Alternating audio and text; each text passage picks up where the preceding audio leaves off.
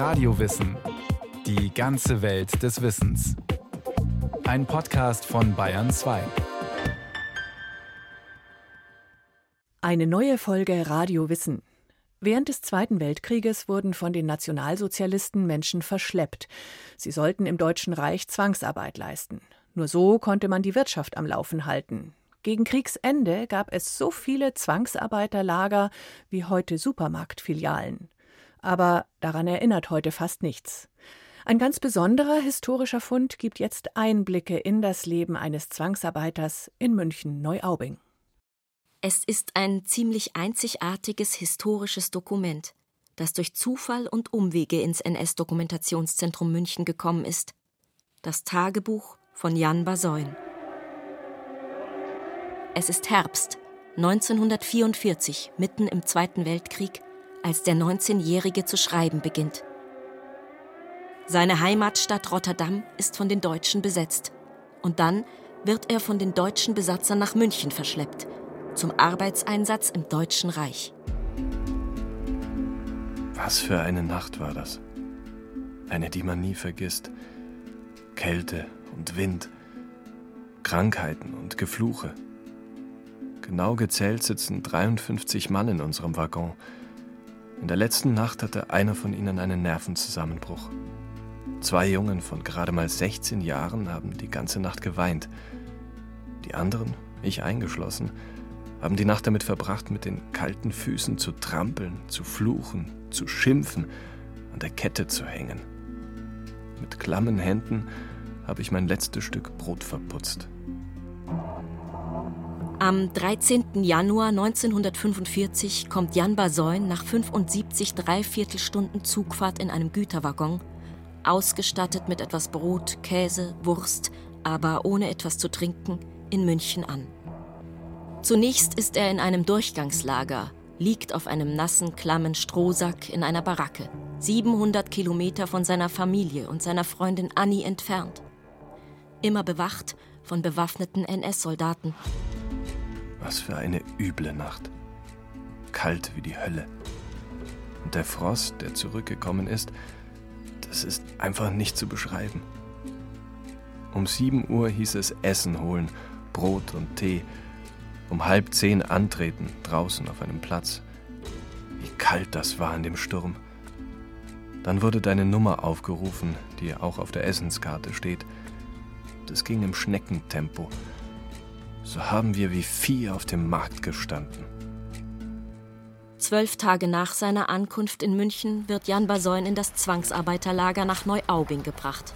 Jetzt gehen wir in die sogenannte Baracke 5. Das ist die Baracke, die als allerletztes fertiggestellt worden ist im Januar 1945. Das ist die Baracke, die auch am ehesten noch innen so erhalten ist wie aus der NS-Zeit, weil sie die wenigsten Nachnutzungen hatte, aber deswegen auch beinahe zusammengebrochen wäre. Paul Moritz Rabe steht in einer der Betonbaracken auf dem Neuaubinger Gelände, dem ehemaligen Zwangsarbeiterlager, von dem Jan Basoin berichtet. Langgezogene und schmale Bauten mit Ziegeldach und Fenstern. Ein bisschen wie kleine Lagerhallen wirken sie. Acht stehen noch, von ursprünglich neun. Fünf Lagerbaracken, eine Küchenbaracke, eine Wachmannschaftsbaracke und eine Sanitär- und Badebaracke. In der Regel Stockbetten in vier größeren Schlafstuben. Wenn man den Plänen Glauben schenken mag, dann wäre in der NS-Zeit in so einer Baracke etwa Platz gewesen für 100 Leute, was aber, ich glaube, das kann man sich vorstellen, dazu führte, dass es sehr beengte Verhältnisse waren. Wir sehen ganz am Ende auch Toiletten, drei Stück für das ganze Lager und ein paar Waschbecken. Das ganze Lager das waren zwischen 500 und 1000 Personen. Paul Moritz Rabe ist Historiker im Auftrag des NS-Dokumentationszentrums. Er hat das Tagebuch von Jan Basoin herausgebracht und den Auftrag, aus dem Barackengelände einen Erinnerungsort zu schaffen. Es ist erst der zweite seiner Art in Deutschland. Denn meist blieb von den Zwangsarbeiterlagern keine Spur. An den Zehntausenden von Orten, an denen einst Zwangsarbeiter untergebracht waren, erinnert heute nichts mehr an sie. Auch die Geschichte der Zwangsarbeiter von Neuaubing war bis vor wenigen Jahren völlig vergessen. Heute Morgen gab es Kaffee mit Milch und Zucker. Brot hatte ich nicht mehr. Das Essen fiel also aus. Um 10 Uhr kamen zwei Italiener aus dem Büro der großen Fabrik, um uns einzuschreiben. Es arbeiten dort ungefähr 4000 Männer und Frauen aller Nationalitäten. Polen, Russen, Amerikaner, Engländer, Slowaken, Franzosen, Holländer, Belgier, Letten, Dänen, kurzum ein Cocktail. Morgen müssen wir an die Arbeit, Lokomotiven reparieren. Die große Fabrik, von der Jan Basoin erzählt, war das Reichsbahn-Ausbesserungswerk. Das ist ungefähr ein Kilometer südlich von hier. Es war ein großes ähm, Gelände der Reichsbahn, auf dem Waggons repariert und ausgebessert wurden. In Kriegszeiten wurden diese Waggons dann auch umgerüstet, zum Beispiel zu Lazarettwägen oder zu gepanzerten Waggons, die dann direkt äh, von Neuaubing aus wieder in den Fronteinsatz gekommen sind. Die ZwangsarbeiterInnen, die beim Reichsbahn-Ausbesserungswerk äh, arbeiteten, haben verschiedenste Arbeiten dort unternommen. Schreinertätigkeiten, Schlossertätigkeiten, also Dinge, die man brauchte, um die Waggons wieder in Betrieb nehmen zu können. Die Reichsbahn war entscheidend dafür, dass für die Deutschen der Krieg weitergehen konnte. Sie lieferte Material an die Front, versorgte die Soldaten und deportierte eben auch Menschen aus den besetzten Gebieten, wie Jan Basoin. Diese ganze Zwangsarbeiterstruktur, die professionalisierte sich im Laufe des, des Kriegs. Es war dann in der Regel so, dass die deutschen Betriebe ja, ganz verwaltungsmäßig Bedarf anmelden konnten über die regionalen Arbeitsämter. Im Frühjahr 1942 wurde eine Behörde gegründet, deren einzige Aufgabe es war, Zwangsarbeiter zu besorgen. Nämlich die Behörde von die Fritz Saukel anführte, Generalbevollmächtigter für den Arbeitseinsatz. Und diese Aufgabe der Behörde war es dann, die entsprechenden Bedarfe der deutschen Firmen zu erfüllen. Die deutsche Wirtschaft bestellte, die Saukelbehörde lieferte. Menschen. Zunächst gab es Werbekampagnen in den besetzten Gebieten, Plakate, die zufriedene Menschen in der Werkskantine zeigten. Beim Nähen, beim Rasenmähen, beim Kinderhüten, beim Metallbohren, in Werkshallen. Kommt mit uns nach Deutschland, ist auf den Plakaten zu lesen. Von Lohn ist die Rede und von einem zeitlich befristeten Arbeitsverhältnis. Anfangs wurden tatsächlich die Arbeiterinnen und Arbeiter noch geworben, aus westlichen sogenannten Brüdervölkern, die auch wieder in ihre Heimat zurückkehren konnten. Bald reichte das aber nicht mehr aus. Die Saukelbehörde ging anders vor. Mit sogenannten Anwerbekommissionen. Und diese Anwerbekommission, das ist übrigens ein sehr euphemistischer Begriff, die hatten die Aufgabe, dann bestimmte Quoten zu erfüllen. Um es aber zu schaffen, entwickelte sich gerade im, in, in Osteuropa diese Anwerbung immer mehr zu einer Art Menschenjagd. Bewaffnete Soldaten zwangen die Menschen dazu, mit ihnen mitzugehen, so wie sie waren. Sie hatten oft nicht einmal Zeit, einen Koffer zu packen oder sich umzuziehen. Die Wehrmacht deportierte teilweise ganze Dörfer, wie beispielsweise in Jewminka, ein Dorf in der Nähe von Kiew. Christina Tolok, Osteuropa-Expertin im NS-Dokumentationszentrum, hat sich auf die Suche gemacht nach Zeitzeugen aus Jewminka. Menschen, die einst in Neuaubing Zwangsarbeit leisten mussten. Dann ist natürlich die Schwierigkeit, wenn man sich 2017, 2020 auf die Suche macht, dass viele einfach nicht mehr am Leben sind. Hier in Neuaubing in diesem Lager glaube ich auf den Listen, dass der jüngste, die jüngste Insasse nur wenige Monate alt war und der älteste, die älteste wiederum 80. Also man kann sich auch schwer vorstellen, wie noch eine so alte Person hier noch gearbeitet hat, aber das lag auch daran, dass wahllos deportiert worden ist, insbesondere in der Sowjetunion und auch in Polen, um halt auch als Bestrafung äh, zu funktionieren. Strafe für Widerstand. Oder auch einfach nur, weil nach der nationalsozialistischen Rasseideologie Menschen aus Osteuropa nichts wert waren. Als Zwangsarbeiter im Deutschen Reich mussten auch sie ein Kennzeichen tragen, vergleichbar stigmatisierend wie der Judenstern. Ein blaues Viereck mit weißer Schrift Ost, sogenannte Ostarbeiter. Auch Polen wurden mit Kennzeichen stigmatisiert. Ein Freifahrtschein für schlechtere Behandlung. Prügel, weniger Essen, Beschimpfung und Schikanen. Wenn sie zum Beispiel jetzt nach München gekommen sind, sind sie zum Bahnhof gekommen, klassisch. Und da in den Erzählungen von Zeitzeuginnen berichten die so etwas wie ein, in Anführungsstrichen, einen Sklavenmarkt. Also sie fühlten sich da zur Schau gestellt, sie standen da reihum und jemand konnte vorbeikommen und auf diese Person zeigen, den Mund schauen, ähm, die gute Zähne. Das waren zum einen Privatmenschen, äh, Familien mit vielen Kindern konnten sich häufig Hausmädchen oder Kindermädchen sichern. In den letzten Kriegsjahren waren viele Zwangsarbeiterinnen, die aus Osteuropa verschleppt wurden, unter 20 Jahre alt und weiblich. Die letzten verbliebenen Personen, die noch nicht in den Krieg geschickt worden waren. Auch Kinder wurden verschleppt. Sie waren in deutschen Bäckereien eingesetzt, auf Bauernhöfen, auch in der Stadtverwaltung, im kleinen Handwerksbetrieb, dem mittelständischen Familienunternehmen, dem großen Auto- oder Rüstungskonzern, erzählt der Historiker Paul Moritz Rabe. Wenn wir über sozusagen gesellschaftliche Verantwortung reden, dann müssen wir natürlich den Teil auch in den Blick nehmen, wovon Millionen von Deutschen profitiert haben. Und das war die sogenannte zivile Zwangsarbeit. Das war sozusagen die normale Arbeitstätigkeit. Mitten in der Gesellschaft. Es war ein absolutes Massenphänomen. Es war normal für die Bevölkerung äh, ab einem gewissen Zeitpunkt. Und das spiegelt sich auch in der Lage vieler Unterkünfte wider wo die Zwangsarbeiterinnen untergebracht waren. Es waren Lager wie dieses hier, direkt angrenzend an Wohngebiete der deutschen Mehrheitsgesellschaft. Es waren aber auch oft Turnhallen oder äh, Gasthäuser, Schulgebäude, die umfunktioniert worden sind. In München etwa auch die Bibliothek des Deutschen Museums. Also ganz normale Orte. Präsent und alltäglich. Wir reden hier von 13 Millionen Zwangsarbeiterinnen, die allein im Deutschen Reich eingesetzt worden sind und weiteren ungefähr 12 Millionen, also insgesamt 25 Millionen, die in den jeweils von Deutschen Reich besetzten Gebieten eingesetzt worden sind. Um das am Beispiel München nochmal zu zeigen, das machte mehr als ein Drittel der Bevölkerung aus und in vielen Betrieben mehr als 50 Prozent der Belegschaft, in den großen Rüstungsbetrieben teilweise 80 bis 90 Prozent.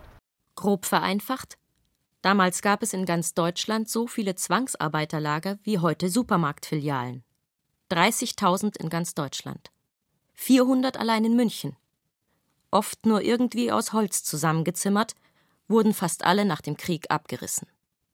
Turnhallen wurden wieder zu Turnhallen, Bibliotheken zu Bibliotheken und die einstigen Zwangsarbeiterlager vergessen. Das ist äh, gern in Kauf genommen worden, vorsichtiger formuliert, dass die Geschichte vergessen wurde, weil sie natürlich auch zeigt, inwiefern wirklich jeder deutsche Betrieb, jeder Deutsche, die deutsche Gesellschaft als Ganzes von diesem System profitierte und es eigentlich niemanden gab, der da nicht von profitierte. Man ist hier noch weniger wert als ein Stück Vieh. Ein Schwein hat noch Stroh, auf dem es stehen kann. Mir wird das ein bisschen zu viel. Hier geht jeder kaputt. Ich habe gesehen, wie riesige Kerle zum Arzt getragen wurden. Ich begreife selbst nicht, dass ich es noch bis hierher geschafft habe. Jan Basoin schreibt, um psychisch zu überleben. Dabei hatte er als niederländischer Zwangsarbeiter zwischendurch auch kleinere Freiheiten, die den als Ostarbeitern diffamierten Menschen nicht zugestanden wurden. Er berichtet von wenigen Sonntagsausflügen in die Berge, sogar von Kinobesuchen, denn manchmal bekam er auch etwas Geld. Er konnte sich, zumindest für eine gewisse Zeit, Arbeit in der Lagerküche organisieren und kam dadurch etwas leichter an Essen. Jan Basoin schreibt aber auch von Krankheit, Elend, Verzweiflung, Heimweh, Ungewissheit, Tod und Todesangst. Also es sind jetzt so fünf Minuten, aber es ist halt der Weg, den auch früher die ZwangsarbeiterInnen gegangen sind. Also hier war der Haupteingang des ehemaligen Lagers. Hier ging der tägliche Weg zur Arbeitsstätte auch direkt durch ein Wohngebiet der Deutschen. Paul Moritz Rabe vom NS-Dokumentationszentrum ist auf dem Weg zum ehemaligen Reichsbahn-Ausbesserungswerk. Die meisten Dokumente und Quellen haben wir eigentlich über das Reichsbahn-Ausbesserungswerk in seiner Funktion als ein NS-Musterbetrieb. Also wir kennen beispielsweise einen Fall eines Vorarbeiters, der offensichtlich hauptsächlich damit beschäftigt war, Zwangsarbeiter zu drangsalieren. Das bedeutet nicht nur, dass er Zwangsarbeiter beschimpfte und mit besonders schweren oder sinnlosen Tätigkeiten schikanierte.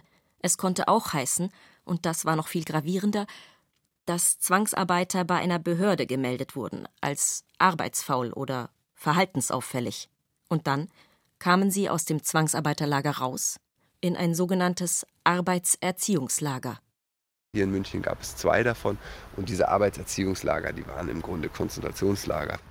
2017, als wir mit diesem Projekt Forschungen begonnen haben, da waren hier doch überall alte Gleisschienen gelegen. Hier auf der Seite sieht man die alten Fabrikanlagen noch, die Reparaturhallen, die auch unter Denkmalschutz stehen.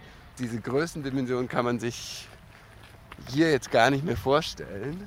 Ich würde jetzt mal sagen, so einmal drei Kilometer Länge. Alles voller Bahngleise und auf dem höchsten Zeitpunkt über 2500 Mitarbeiter. Heute erinnert wenig daran. Bezeichnend, wie dann doch geschichtsvergessen solche Projekte funktionieren. Wir haben hier eine, eine Tafel, die zeigt, welche Betriebe die heutigen Hallen nutzen. Und man kann es eigentlich kaum sehen. Auch zur Geschichte dieses Ortes in der NS-Zeit zwei Sätze, in denen auch darauf hingewiesen wird, dass hier Kriegsgefangene und Zwangsarbeiter eingesetzt worden sind. Und abgesehen davon erkennt man hier natürlich auch eine typische narrative Strategie, mit der in Deutschland über die NS-Zeit gesprochen wird. In der Regel ist es ein, oft ein düsteres Kapitel. Die Hell-Dunkel-Metapher mache es der deutschen Gesellschaft leichter, sich selbst auch als Opfer des NS-Systems zu sehen. Da die Bösen, hier die Guten. Historiker Paul Moritz Rabe spricht aber von einer Tätergesellschaft. Die Geschichte der Zwangsarbeit ist uns deswegen so wichtig, weil sie eben das sehr deutlich macht. Jeder hat an dem Verfolgungsbetrieb mitgemacht, in dem Maße, indem man selbst davon profitiert hat. Man hat sich, und das ist halt die andere Seite dieser betriebswirtschaftlichen Logik, dadurch zum Komplizen eines Verfolgungssystems gemacht. Vor allem, da es für die deutsche Wirtschaft nicht nur darum ging, irgendwie durch den Krieg zu kommen. Und das ist für Deutschland natürlich so zentral, weil es einfach so viele Firmen, die Großbetriebe, die Big Player, VW, BMW, Siemens, die haben alle enorm profitiert von der NS-Zeit und einen tausendfachen Einsatz von Zwangsarbeiterinnen damals zu verantworten. Aber auch viele kleine Betriebe, viele mittelständische Familienbetriebe weisen ihre Geschichte zurück bis in die NS-Zeit. Das heißt, der massenhafte Einsatz der Zwangsarbeiter führte direkt in der Kriegszeit dazu, dass die Betriebe nicht nur weiter existieren konnten, obwohl die männlichen Arbeiter alle an der Front waren, sondern dass sie teilweise auch an Produktionskapazitäten ausgebaut werden konnten. Sagt Paul Moritz Rabe. Und dennoch, Entschädigungszahlungen für die ehemaligen Zwangsarbeiterinnen und Zwangsarbeiter gab es lange nicht. Erst Sammelklagen in den USA Mitte der 1990er haben die Debatte angestoßen. Politisch und juristisch waren sie zunächst nicht als Kriegsopfer anerkannt. Die Betroffenen hatten es sich oft angewöhnt zu schweigen, nicht nur weil sie Schlimmes erlebt hatten, auch weil es für sie manchmal geradezu gefährlich gewesen wäre, davon zu erzählen.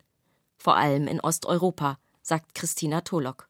Bei der Repatriierung der sogenannten, also der Rückführung in ihre ehemaligen Herkunftsgebiete standen diese Menschen häufig unter Kollaborationsverdacht.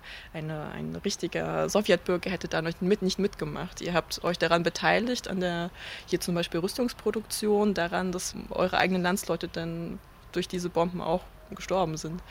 Da war es sehr schwierig für Menschen glaubhaft zu vermitteln, dass sie wirklich unter Zwang standen. Man äh, kam in eine neue Art von Lager, wo man geheimdienstlich befragt worden ist zu diesen Themen.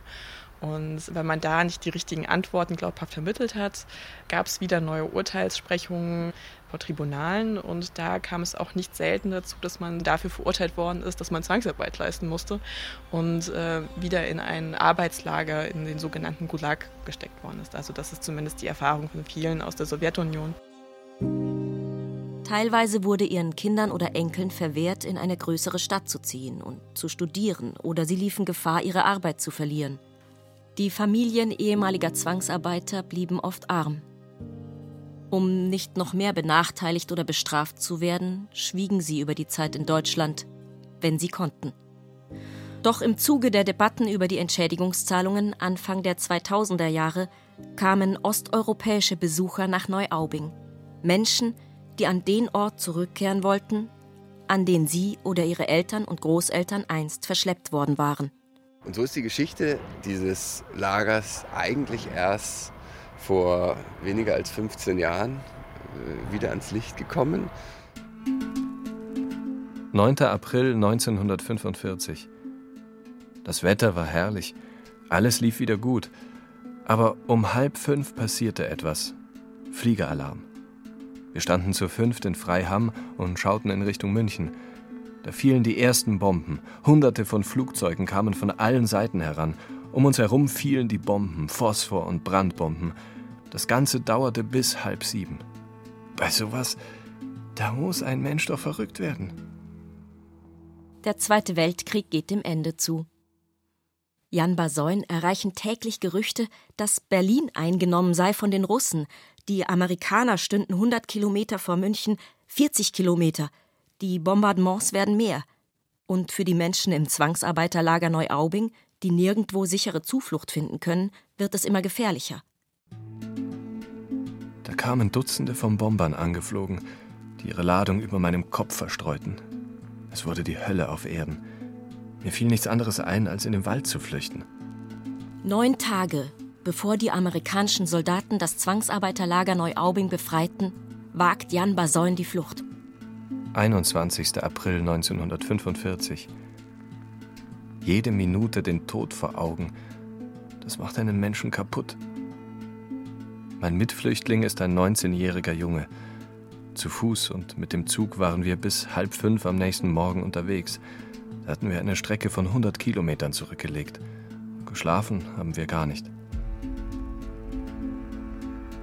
22. April 1945 halb acht abends. Glaubt es oder glaubt es nicht, aber ich bin jetzt auf amerikanischem Gebiet. Wir haben uns ein Versteck gesucht. Jetzt ging es um Leben und Tod. Das Rattern der Maschinengewehre, das Geratter der Panzer, die Schreie der Menschen, das Pfeifen der Kugeln. Ich stand gerade an der Tür und die erste Stimme, die ich hörte, war die eines Amerikaners. Der schrie, okay. Jan Basoin hat es geschafft. Sein Tagebuch endet damit abrupt. Zurück in Rotterdam spricht er mit niemandem über seine Erlebnisse.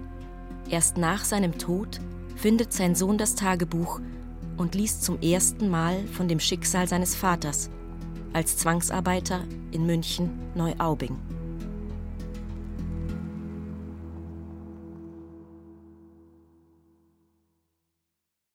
Zwangsarbeiter, die vergessenen Kriegsopfer, Katharina Hübel über das Schicksal von Menschen, die unter schlimmen Bedingungen die deutsche Kriegswirtschaft am Laufen halten mussten. Wenn Sie auch etwas über die UNRWA erfahren wollen, über die UN-Organisation, die nach dem Krieg versucht hat, Menschen aus Konzentrationslagern, Zwangsarbeitern und Kriegsgefangenen die Rückkehr in ihre Heimat zu ermöglichen, es gibt die Radiowissen-Folge Die UNRWA, Hilfe für Entwurzelte, zu finden in der ARD Audiothek.